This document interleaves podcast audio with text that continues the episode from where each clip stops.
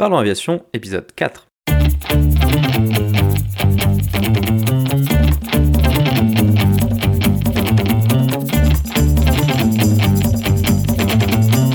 Parlons Aviation, le podcast où on parle de tout ce qui vole.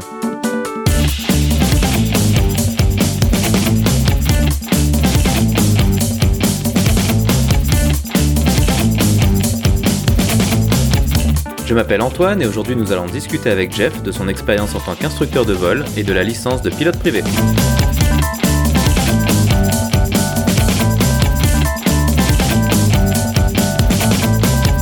Nous parlerons aussi des actualités avec un des nouveaux programmes de Gulfstream, le G500.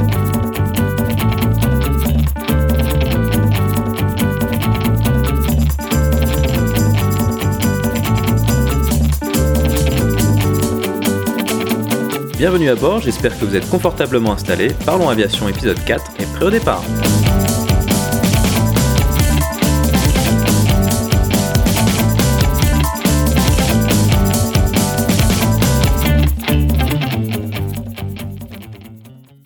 Bonjour et bienvenue dans le quatrième épisode de ce podcast. Cette semaine, nous allons continuer la discussion que nous avons débutée lors de l'épisode précédent au sujet de la licence de pilote privé. Cette licence permet de devenir pilote dans un cadre de loisirs et d'accéder à un panel d'expériences aéronautiques très large. Si vous avez raté l'épisode précédent, je vous recommande d'aller l'écouter car il fournit une grande partie du contexte de l'épisode d'aujourd'hui. Notre invité cette semaine est Jeff. Jeff est un pilote professionnel, actuellement copilote sur A320. Il a fait ses études à l'École nationale de l'aviation civile, mieux connue sous le nom d'ENAC. Entre la fin de ses études initiales et son embauche en tant que copilote, il s'est passé quelques années pendant lesquelles il a été instructeur de vol au sein d'Aéroclub. Nous discuterons ensemble de ce qui l'a amené à devenir instructeur et de son expérience avec un public varié d'élèves. Nous détaillerons le déroulé d'une séance d'instruction et le déroulé d'un examen pour l'obtention d'une licence de pilote privé. Pour conclure, nous ferons le point sur ses meilleurs souvenirs de cette période et nous proposerons quelques conseils aux personnes qui souhaiteraient se lancer dans une telle aventure. Mais avant de discuter avec Jeff, passons maintenant aux actualités.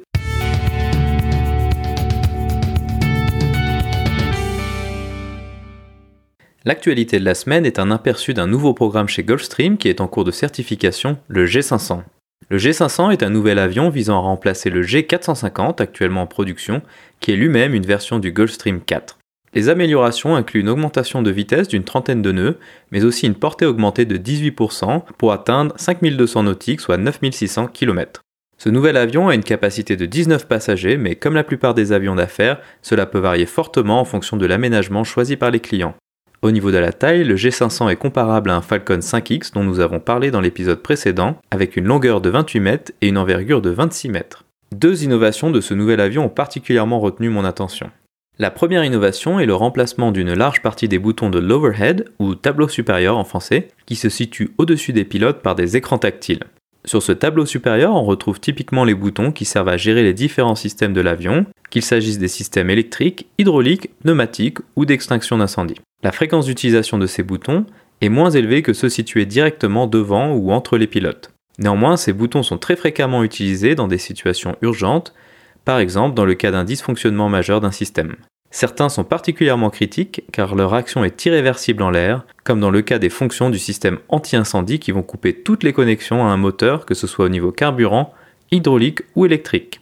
Sur Airbus, ces boutons à action irréversible sont protégés par une petite cage métallique ou bien une bague de protection à soulever. Le risque le plus immédiat qui vient à l'esprit est le risque de simplement cliquer à côté par erreur ou bien à cause de turbulences. Ce risque paraît inévitable indépendamment de la qualité de l'écran tactile. Si on regarde les images publiées par Gulfstream, il semblerait que des boutons physiques aient tout de même été conservés pour les fonctionnalités les plus critiques comme les systèmes anti-incendie, pneumatiques ou électriques. Cette innovation a sans aucun doute dû être un défi majeur de certification et il sera intéressant de voir comment Gulfstream a réussi à résoudre ces problématiques. La seconde innovation est le système de commande fly-by-wire avec la présence de mini-manches dotées d'une fonctionnalité de couplage électronique. Dans le cas de l'implémentation Airbus, les deux mini-manches ne sont pas couplées. Cela signifie que si le copilote pilote l'avion, le commandant n'a pas de moyen de percevoir directement les actions effectuées par ce dernier. Ce mode de fonctionnement a récemment été décrié avec l'accident de l'Air France 447 Rio-Paris et plus récemment avec le crash de l'A320 AirAsia 8501. Traditionnellement, avec les commandes hydrauliques, ce couplage était présent, mais avec l'utilisation de volants à la place des mini-manches et était réalisé de manière mécanique. L'intégration de cette technologie de couplage électronique, déjà présente dans quelques avions militaires tels que l'Embraer KC-390 et le Lockheed F-35, est donc une avancée majeure pour un programme civil. Il reste cependant à voir si d'autres constructeurs suivront l'exemple de Gulfstream. Vous pouvez accéder à la description de l'épisode à l'URL www.parlonsaviation.com/4. J'y mettrai des photos du Gulfstream G500 et de son tableau supérieur tactile, ainsi qu'un article de Flying Magazine qui présente cet avion plus en détail.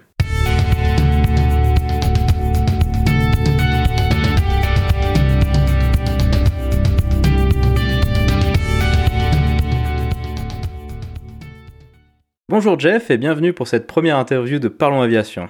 Est-ce que tu peux te présenter et nous expliquer le parcours qui t'a amené à devenir instructeur de vol? Eh ben, Bonjour Antoine, déjà merci de m'avoir invité à cette belle aventure. Donc avant de devenir instructeur, euh, j'ai fait une école, donc l'école nationale de l'aviation civile, euh, l'ENAC à Toulouse, et donc issu, j'ai fait quelques divers boulots dans l'aérien, et je suis arrivé à faire mon stage instructeur à Perpignan euh, fin 2013. Et ensuite, j'ai officié en tant qu'instructeur de vol euh, sur la plateforme de Lyon-Bron. D'accord. Pour toi, c'était un choix de faire instructeur de vol ou est-ce que c'était juste une manière de pouvoir commencer à travailler dans l'aviation de manière concrète? De manière assez intéressante, initialement, euh, c'était pas ma première idée, je dois dire. C'est pour ça que j'ai commencé notamment par du remorquage. Mais en discutant avec des collègues qui eux étaient instructeurs et voyant que je donnais des cours de maths à côté, j'avais plutôt la fille pédagogue, c'est comme ça que je me suis lancé et euh, ça a été une de mes meilleures décisions de ma vie. Remontons un peu en arrière. Plus jeune, qu'est-ce qui t'a amené à t'intéresser à l'aviation initialement? Ça, c'est un peu compliqué à dire. Euh, j'ai plus ou moins toujours été entouré d'avions et de planeurs dans le sens où j'habite juste à côté d'un petit terrain à Corba. Et, euh, et donc j'ai toujours vu les planeurs au-dessus de ma tête. déjà tout petit, j'ai pas vraiment de souvenirs moi-même et mes parents sont persuadés que, que j'étais déjà motivé à cette époque-là. Et puis, euh, et donc ça a toujours été un projet professionnel à partir du moment où ce mot a commencé à avoir un sens pour moi. D'accord, très bien. Si on avance au niveau de la, scolarité, avant de commencer l'ENAC, donc toi tu l'as fait après une prépa, hein, il me semble, c'est juste. Quelle était ton expérience aéronautique avant de, avant de débuter la prépa et l'ENAC? Euh, donc euh, avant le, la prépa, j'étais, euh, je sais parti, je pouvais pas voler parce que j'avais pas le budget à ce moment-là. Et donc, euh, je liais ma, passion pour l'aérien au sol. Euh, je faisais partie d'un musée de l'aéronautique qui se trouve à Lyon, qui s'est pas développé d'ailleurs, qui est assez intéressant. Notamment, euh, j'étais sur le projet de restauration d'un Fouga Magister. Par la même occasion, je donnais coup de main au club de planeurs qui était à côté et ça m'a permis de faire quelques vols en sac de sable pour tester le treuil ou, diverses choses, notamment des vols en, en motoplaneur également, qui était bien sympathique. Ah, cool. Et donc, tu faisais quoi dans le cadre de la restauration du, du Fuga Magister alors, euh, pour être très précis, je ne pourrais pas décrire euh, exactement dans le sens où je faisais surtout ce qu'on me disait de faire. Euh, j'étais, très jeune à l'époque, donc je ne comprenais pas tout ce qui se passait, notamment au niveau technique, etc. donc, c'était plutôt de la partie esthétique que je faisais, notamment restaurer les, les ailes pour leur redonner un, un bel aspect. Et puis, euh, sinon, je participais avec le, le même musée à divers meetings aériens euh, pour, euh, bah, pour avoir un deuxième homme dans le cockpit, même, même pas pilote, juste, juste pour être là. Quoi. Ok, super. Ah, ça, ça a l'air vraiment cool. Ensuite, donc revenons à, la partie FI qui est, le sujet de cette interview. Comment s'est déroulée ta formation FI et qu'est-ce que ça représente en termes de difficultés par rapport au cursus de pilote professionnel? Alors, faut voir que la formation FI c'est assez intense. Donc, ça se déroule sur six semaines et euh, on voit toute la théorie du pilote privé pendant ce temps, plus euh, des cours de pédagogie et également euh, bah, toutes les leçons en vol qu'il faut, euh, qu'il faut peaufiner et voir ça du point de vue de l'instructeur, donc le pilotage de la place droite également. Donc c'est assez dense, on travaille tard la nuit, mais j'ai eu la chance de faire ça avec des collègues de, de promo notamment, il y avait une très bonne ambiance. L'école dans laquelle j'étais était super également, et euh, les instructeurs d'instructeurs donc étaient vraiment géniaux, très intéressants. Donc c'est des semaines bien remplies, mais qui ont été très formatrices et donc c'est intéressant de revoir euh, les bases finalement du, pilotage une deuxième fois parce que euh, on se rend compte que ce qu'on a appris en tant qu'élève pilote et on l'a peut-être un peu oublié au milieu, c'est devenu des automatismes, mais revoir pourquoi ça marche, c'est super intéressant et c'est important de, de bien le comprendre pour pouvoir l'expliquer après aux élèves. D'accord. Une fois que tu as obtenu ta qualification FI, instructeur de vol donc, comment as-tu trouvé un aéroclub pour y faire de l'instruction et que recherchais-tu exactement? Bah en fait, au moment où je suis sorti de mon FI, euh, le marché de l'aérien était pas vraiment euh, comment dire saturé et même au niveau des instructeurs, donc c'était assez dur de trouver un club. Mais finalement, j'ai eu beaucoup de chance euh, dans le sens où j'avais mis des annonces un petit peu partout et j'ai trouvé un club juste à côté de chez moi à Lyon qui cherchait un instructeur et, euh, et donc euh, j'ai intégré comme ça euh, l'aéroclub euh, sur la plateforme de Lyon-Grand. D'accord, donc tu as commencé en tant que bénévole ou est-ce que tu as réussi à trouver un emploi de salarié directement? J'ai jamais trouvé d'emploi salarié malheureusement, j'étais en auto-entrepreneur dans, dans le cadre de l'aéroclub. et du coup ça a permis de faire deux trois missions à côté pour d'autres aéroclubs ou d'aviation de pseudo-affaires, des choses comme ça en parallèle. D'accord. Et donc, moi, une question que, que, je me pose par curiosité, vu que j'ai jamais été instructeur, qu'est-ce que ça fait de se retrouver pour la première fois avec un élève dans le cadre d'une leçon d'instruction? C'est un drôle de sentiment, euh, mais c'est très compliqué à décrire. C'est un peu comme si je te demande ce que tu as ressenti euh, le jour de ton premier vol. C'est assez unique. D'un côté, bah, tu as toujours les, sensations de, de, vol, et d'un autre côté, tu es vraiment très centré sur euh, est-ce que mon message va être bien perçu, est-ce que je vais, je vais pas envoyer des signaux mixés? D'autant plus que le tout premier élève que j'ai eu, il était en fin de formation, il n'avait pas tardé à passer son PPL. Et donc, euh, bah, mon but également, c'était de ne pas tout changer à sa méthode pour pas le perturber avant de, avant de passer le test. D'accord. Pour les gens qui seraient intéressés pour passer euh, une licence, un PPL ou un LAPL, quelque chose comme ça, est-ce que tu peux nous décrire de manière un peu générique le déroulement d'une séance typique d'instruction? Euh, Oui, alors euh, une séance typiquement, ça va commencer la séance d'avant finalement. Donc à la fin du, débriefing, je vais donner quelques, quelques items euh, à rechercher pour préparer la prochaine leçon. Euh, donc notamment en s'appuyant sur des manuels théoriques euh, qui sont bien faits, type euh, C'est pas du S, le, le guide du, du, pilote privé ou le Zilio, qui est bien illustré. Et pour aller chercher des notions clés qui vont nous permettre de gagner un petit peu de temps sur le briefing la fois d'après et plus de déjà de préparer expliquer les, notions techniques sans perdre trop de temps euh, devant le tableau. Ensuite, donc arrive euh, la leçon même le jour même. Donc au tableau, on va. Moi, ce que j'aimais bien faire, c'est faire rappeler à l'élève lui-même les, les, différentes euh, choses qu'on avait vues la dernière fois et ce que je lui avais demandé de préparer. Et ensuite, euh, moi, j'enchaînerai par expliquer ce qu'on va faire concrètement dans l'avion. Et ensuite, eh bien, aller à l'avion justement et puis faire ce qu'on a briefé avec tous les imprévus qu'il peut y avoir, notamment euh, au niveau de la météo, au niveau de, du contrôle aérien qui, euh, qui nous embête parfois un petit peu. Si on a prévu de faire une séance de tour de piste, mais que l'aéroport est saturé, par exemple, eh ben, on va peut-être amender un petit peu ce qu'on va faire et puis s'adapter aux conditions du jour. Surtout que c'est quelque chose qui doit être fréquent sur une plateforme comme Lyon-Bron, j'imagine. Oui, tout à fait. Ça fait écho d'ailleurs au, au, précédent épisode où tu parlais du, choix d'un aéroport et des heures minimum pour faire un PPL. C'est vrai que là, du coup, on avait pas mal de roulage et beaucoup de trafic. Donc, euh, il faut pas s'étonner si les élèves sont sur une grosse plateforme, à ce que la formation prenne un peu plus de temps, parce que mécaniquement, on est en l'air euh, au bout d'un temps plus long, tout simplement. Ah oui, d'accord, c'est très intéressant. J'avais pas pensé à, cet aspect-là, effectivement. Donc faut pas, faut pas que tu commences à déprimer en se disant qu'ils sont mauvais ou quoi. C'est juste même matériellement, c'est compliqué d'avoir la même efficacité que sur un terrain euh, où on est tout seul sur l'aéroport. Oui, bien sûr. Après, est-ce que ça n'apporte pas aussi quelque chose au niveau de la gestion du contrôle aérien et du trafic en contrepartie? Alors tout à fait. Et euh, ça, ça va se retrouver sur la deuxième partie de formation qui est plutôt axée sur la navigation. Donc tout ce qui sera euh, terrain contrôlé, euh, la maîtrise de la radio, etc. Tout ça, ça va être vu très vite. Mais la, partie initiale, notamment la maniabilité pure et les tours de piste, ça, ça va prendre un petit peu plus de temps par rapport à sur un, sur un autre terrain. Donc, jusqu'au lâcher, on va perdre un peu de temps. Et puis ensuite, ça va se compenser euh, gentiment sur, le, sur la suite de la formation. Après, une fois arrivé dans l'avion, comment se déroulent les interactions entre l'élève et l'instructeur? Une fois arrivé dans l'avion, euh, souvent ça se fait de la manière suivante. Donc il y aura une démonstration de l'exercice en question, puis un guidage. Donc l'élève aura les commandes, mais suivra mes instructions pas à pas. Et enfin, le fera tout seul euh, directement. Je lui demanderai juste de obtenir le résultat, il se débrouillera pour y arriver.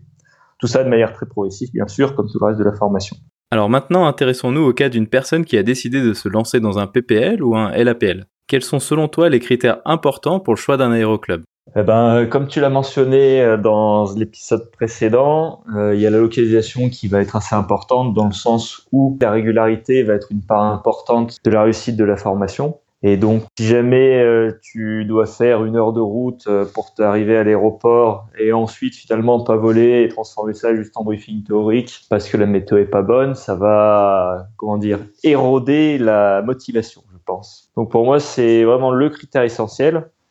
Ensuite, euh, au niveau piste en air, piste en dur, type d'avion, etc., c'est vraiment à la, discrétion de chacun, j'ai envie de dire. Ok, très bien. Supposons le cas d'une personne qui se retrouve à devoir choisir entre deux aéroclubs équivalents mais avec des avions écoles différents. Est-ce que pour toi ça a une importance et quels sont les critères qui peuvent permettre de choisir entre les deux? C'est assez difficile euh, de répondre à ça parce que finalement tous, tous les avions ont leur, intérêt et leurs défauts. Typiquement, moi j'ai fait énormément de Robin, du DR400 notamment. Bah, c'est super avions école, des avions à aile basse. Il qui préféreront des, des avions plutôt en métal parce que ça les rassure. Hein, c'est étonnamment, mais ça, c'est rassurant d'avoir quelque chose en métal euh, sous les fesses. Ou alors, euh, il y en a encore qui jurent que par Cessna, donc euh, c'est super pour le paysage en dessous. Par contre, dès que tu es en virage, tu as une moins bonne visibilité. Donc c'est vraiment à la discrétion de chacun de ce côté-là. je pense que le, la complexité de l'avion va, va jouer, bien sûr mais on va pas mettre dans les mains d'un débutant un TB20 ou, euh, ou même un Cirrus. Puis pour finir, euh, bah, il va y avoir le prix qui va rentrer en jeu, bien sûr. Hein, donc ça sert à rien d'avoir 300 euh, chevaux pour un premier avion quand le, le même avion à 70 chevaux fait très bien l'affaire. D'accord. Est-ce que tu as déjà fait un peu de formation initiale sur des choses comme des trains classiques? Je sais que ça se fait dans certains aéroclubs. Est-ce que toi, tu as déjà, déjà été confronté à cette situation? Jamais, non. alors là où j'étais instructeur, on n'avait pas de train classique. Mais en général, on fait assez peu dans, le club où je suis actuellement, donc en tant que simple membre. On fait pas de formation initiale sur les trains classiques. C'est une qualif qui vient un petit peu après avoir dégrossi sur le train tricycle. Revenons maintenant au déroulement de la formation pratique. Après avoir décrit une séance d'instruction, peux-tu nous décrire le déroulement d'un vol d'examen PPL et plus particulièrement les compétences théoriques et pratiques qui y sont évaluées? Alors, ça dépend énormément du testeur parce qu'ils ont un certain nombre d'items euh, obligatoires, un peu comme on peut faire en, renouvellement de, QT. le testeur va créer un scénario basé sur le briefing de l'élève. Les questions, elles vont pas sortir de nulle part, elles vont être également basées s'il y a des hésitations ou des points euh, qui ont été abordés et qui sont pas très clairs pour le testeur. Également, il y a une des directives euh, de la DGAC et qui, à mon avis, dans le sens de sécurité. Ces briefings sont aujourd'hui très axés sur le, la gestion de l'erreur et de la menace. Donc, ça va être un bon point de départ pour le testeur, que ce soit pour les questions ou pour créer un scénario après en vol. Une fois en vol, donc il y a des exercices qui vont être obligatoires, type des approches volées zéro, des, euh, des pas de moteur euh, en campagne ou vertical terrain, des choses comme ça. Des intégrations terrain non contrôlé et terrain contrôlé. Mais à part ça, c'est vraiment assez libre. Il pourra y avoir des pannes, des plafonds fictifs, des choses comme ça, ou même tout simplement les conditions du jour vont faire que euh, le testeur n'a rien besoin de faire finalement. On va juste euh, regarder les décisions que prend l'élève de faire demi-tour parce que le plafond devient trop bas ou parce que la nuit approche. Et le, donc le scénario peut être créé par un vol réel finalement. Tu parles du concept menace et erreur, ça correspond à quoi exactement au niveau PPL C'est exactement comme pour, euh, pour nous en ligne, mais ça va être plutôt que de briefer un petit peu, on sait pas trop quoi, ou juste parler de la route, vraiment regarder les items bah, personnels déjà, comment on sent nous, est-ce qu'on en est à.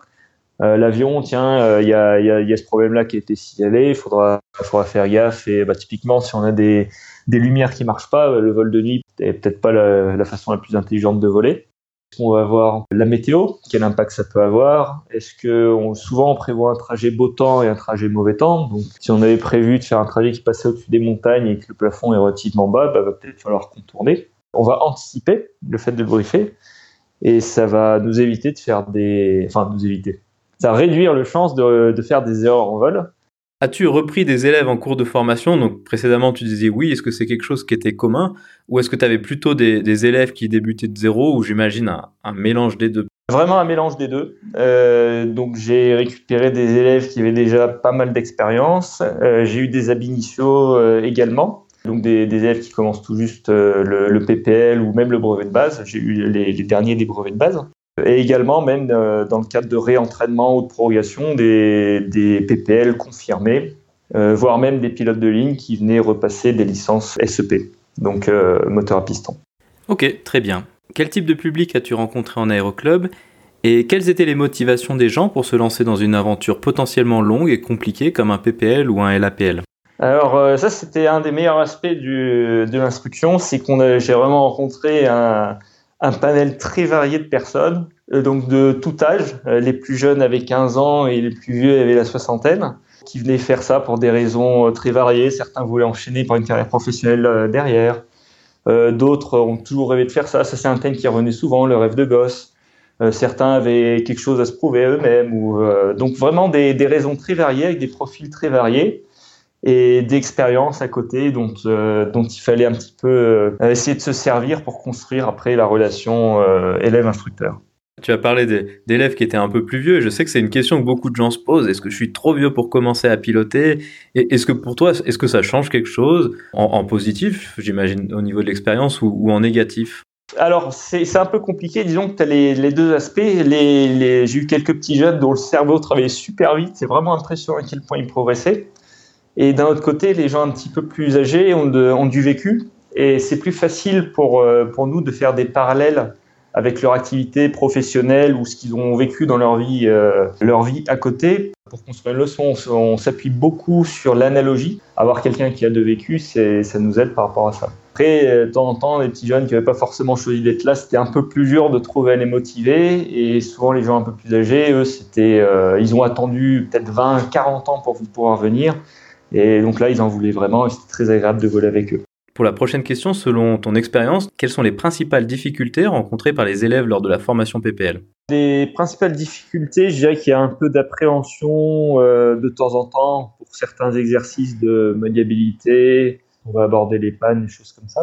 Euh, mais essentiellement, ce qui va faire que les gens arrêtent le PPL, c'est pas tellement cette difficulté, puisque c'est très progressif la, la progression c'est plutôt l'investissement financier qui devient trop important, ou alors euh, la vie de famille euh, qui fait qu'on n'a plus le temps de se consacrer aux études pour les, jeunes qui partent après en études supérieures, le manque de temps pour continuer l'activité. C'est ça la, première cause d'arrêt euh, des, formations. En tant qu'instructeur, comment gères-tu un élève qui aurait une difficulté particulière à, un moment de la formation? Bah là, il y a autant de difficultés possibles que d'élèves différents et de manière de l'aborder, c'est pareil. Donc, euh, il n'y a pas de réponse unique par rapport à ça. De temps en temps, je vais pouvoir, euh, avec un changement de, point de vue, euh, ou alors en revenant à des exercices un peu plus simples, redonner confiance pour reprendre quelque chose qui n'a pas été maîtrisé. De temps en temps, c'est juste, bah, il faut un peu de travail quand même personnel à côté, et quand il n'y a rien du tout de produit, bah, ça va mettre plus de temps. Ou enfin, de temps en temps, ça peut arriver également que bah, la relation instructeur-élève ne marche pas si bien que ça. Ça arrive très peu, mais c'est possible que ça arrive, et auquel cas, peut-être que changer d'instructeur avec une, une, autre méthode, un autre point de vue peut être bénéfique pour l'élève. Donc maintenant, prenons un point de vue un peu plus global. Quels sont tes meilleurs souvenirs d'instruction? Les meilleurs souvenirs d'instruction, bah, les, les lâcher, c'est vraiment, vraiment un grand moment. C'est presque un moment encore plus important en tant qu'instructeur qu'en tant qu'élève. parce que tu es tellement concentré quand tu es élève que le lâcher, c'est un truc que tu t'en rappelleras toute ta vie mais en même temps, tu es très concentré sur ce que tu fais. Alors qu'en instruction, quand tu sors de l'avion, tu prends, tu prends tes affaires, tu, euh, tu verrouilles la ceinture pour que ça n'aille pas s'entraver dans les commandes ou quoi, tu sors de l'avion, et puis là, tu laisses ton élève tout seul. Et j'avais mon, mon, superviseur qui se moquait un peu de moi parce que j'étais stressé pour mon élève alors que je savais parfaitement qu'il avait le niveau, sinon je l'enverrais pas. Donc je dirais les lâcher. Et puis euh, bah, quand ils ont réussi une étape, une grande étape de leur formation, euh, que ce soit le, le, le lâcher, les pré-tests ou les tests une fois qu'ils ont le papier en main, ou quand on les retrouve quelques mois plus tard, qu'ils ont fait des super naves, ça fait, ça fait plaisir. Ok. As-tu gardé des contacts avec tes anciens élèves et est-ce qu'ils continuent à voler pour la plupart? Euh, alors, du fait que j'ai déménagé pour suivre mon boulot en ligne, j'en ai, pas beaucoup revu finalement. Et donc, j'ai juste des nouvelles de, quelques-uns au passage. Donc, certains ont arrêté bah, justement à cause du changement d'emploi. Il y en a quelques-uns qui ont continué, qui font des, des super naves. Il y a toute leur famille qui fait de l'avion, donc c'est assez pratique. Et puis sinon, euh, pour la plupart, j'ai pas vraiment de nouvelles. Dès que je reviens, j'en vois un ou deux. Et, donc petit à petit, euh, j'ai un panel complet de mes élèves. Et donc, nous arrivons à la fin de cette interview. Pour conclure, quel conseil aurais-tu pour quelqu'un qui souhaite se lancer dans un PPL avec un objectif orienté loisir? Alors, faut bien calculer son coût, notamment, euh, il faut être dans une période où on a du temps, parce que c'est quand même une activité assez chronophage. Et il faut bien budgétiser également, euh, histoire de pas couper en deux. Ça, c'est vraiment dommage. De temps en temps, euh, aller jusqu'au lâcher, par exemple, couper pendant des années, revenir plus tard, ça fait qu'on va pas revenir au même niveau. Donc, c'est un peu dommage. Et si jamais on a ces deux conditions qui sont bien réunies, eh ben, faut foncer. C'est vraiment magique comme expérience. Je pense qu'en tant qu'être humain, c'est, c'est la belle chose qu'on puisse faire. Donc, euh, bah voilà, faut, faut pas trop se poser de questions, il faut y aller c'est vraiment une belle aventure. Ok, super Jeff. Bah écoute, merci beaucoup pour ton intervention et d'avoir accepté de venir sur ce podcast. Et qui sait, peut-être une prochaine fois pour discuter d'un autre sujet comme euh, l'ENAC ou la ligne. Eh ben avec grand plaisir. Merci Antoine.